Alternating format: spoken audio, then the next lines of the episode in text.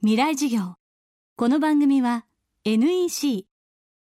暮らしをもっと楽しく快適に。川口義賢がお送りします。月曜日。チャプター未来授業。月曜から木曜のこの時間。ラジオを教壇にして開かれる。未来のための公開授業です。今週の講師は建築家石上淳也さん。日本はもとより世界で先鋭的な建築を数々発表し続け2010年には世界最大規模の国際建築展ベネツィア・ビエンナーレ国際建築展で金獅子賞を受賞。今世界が最も注目する若手建築家です。今週は気鋭の建築家が考える建築と社会の関わりそして仕事論を伺っていきます。未来授業1時間目。テーマは建築家とアーティストの違い。まあ、僕は本質的には違いがないと思っていてアーティストっていうのは、まあ、基本的にはまあ自分のこう内側から出てきたテーマとかイメージとか、まあ、そういうものを形にしていくと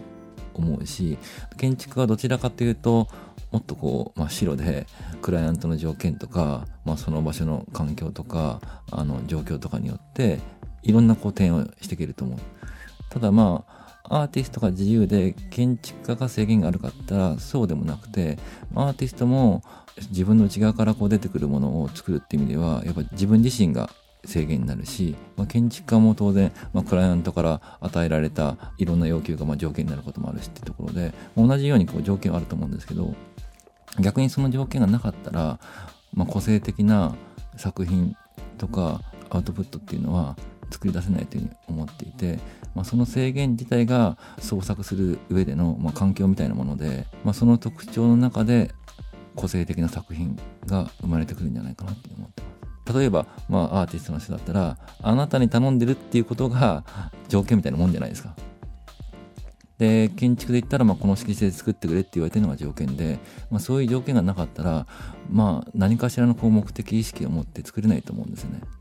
条件っていうのは、まあ、目的を設定するための、まあ、大きなこう指針になるような、まあ、そういうものだというふうに僕は思ってます。まあ、ただまあそういうのがあると、まあ、逆にじゃあそれをこう打ち破ってやろうとか なんかあると思うんですけど関わる人がまず多いっていうのと出来上がるものとして大きいから物理的に全員がこう納得するってなかなかできないから調整していくっていうのが一番大きいと思いますね。提案っていうのは誰でもどんな形でも提案できると思うんですよ。もうそれこそ制限なく。でも実際リアリティの中にこう自分が置かれた時には調整をしていかないと形にならなくてその調整が失敗したらリアルなものとして発揮できないわけじゃないですか。そういう意味では、まあ、創作活動の中でその調整っていうのは地味なようだけど一番重要な部分だと思いますね。そこが失敗しちゃうと提案した意味もなくなっちゃうし、これリアルなものっていうのも寂しいことになっちゃうっていうところこの番組はポッドキャストでも配信中です過去のバックナンバーもまとめて聞くことができます。アクセスは東京 FM のトップページからどうぞ。ここで11月2日未来のために開かれる公開授業のお知らせです。FM フェスティバル2012未来授業明日の日本人たちへ。日本を代表する3人の地の巨人養老孟北川智子ロバート・キャンベルを講師に迎え領土問題エネルギー問題さまざまな課題を抱える世界の中の日本自らの立ち位置の確認をテーマに学生たちと討論します。11月2日金曜日会場は東京 FM ホール。大学生200名をご招待します。応募は東京 FM のトップページ FM フェスティバル未来授業からどうぞ。未来授業明日も石上淳也さんの講義をお送りします。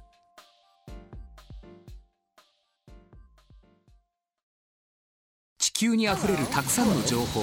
数字も文章も動画も感情もそんなビッグデータを集めて組み合わせて分析して新しい価値を創造する。それが NEC のビッグデータソリューション。情報をもっと社会の力に。NEC こんにちは。新井萌です。地球にも人にも優しい OK 網戸で気持ちのいい夏を送りましょう。萌えは網戸でエコライフ。川口技研の OK 網戸網戸買うなら OK 網戸未来授業。この番組は NEC 暮らしをもっと楽しく快適に川口技研がお送りしました